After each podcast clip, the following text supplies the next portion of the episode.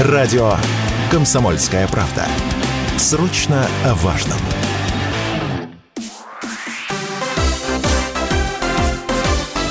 Новости спорта. Ярославский «Локомотив» обыграл московский «Спартак» со счетом 2-1 в домашнем матче регулярного чемпионата континентальной хоккейной лиги. У «Спартака» прервалась трехматчевая победная серия, а «Локомотив» в этом сезоне уже обыгрывал «Спартак» со счетом 4-2. «Спартак» набрал 49 очков в 34 матчах и продолжает возглавлять турнирную таблицу западной конференции и всей КХЛ. «Локомотив» расположился на третьей строчке. В следующем матче «Спартак» 23 ноября в гостях сыграет против петербургского «СКА». «Локомотив» в тот же день примет тольяттинскую «Ладу».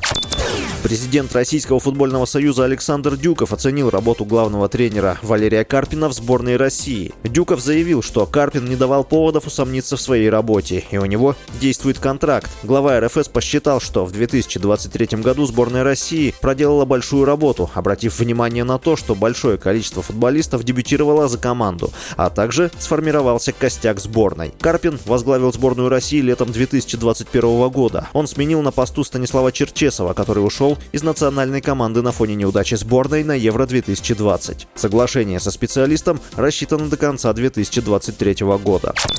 Все спортсмены, прошедшие отбор и соблюдающие Олимпийскую хартию, должны участвовать в Олимпийских играх. Об этом на заседании Генеральной Ассамблеи ООН заявил президент Международного Олимпийского комитета Томас Бах. По его словам, одним из аспектов недискриминации является то, что спортсмены не могут нести ответственность за действия своих правительств или своих национальных олимпийских комитетов. Это касается и спортсменов из России. МОК не допустил россиян на игры в Париже в 2024 году и не установил крайнего срока для принятия такого решения. Согласно действующим рекомендациям организации, на международные соревнования можно допускать спортсменов двух стран в нейтральном статусе и только в индивидуальных соревнованиях.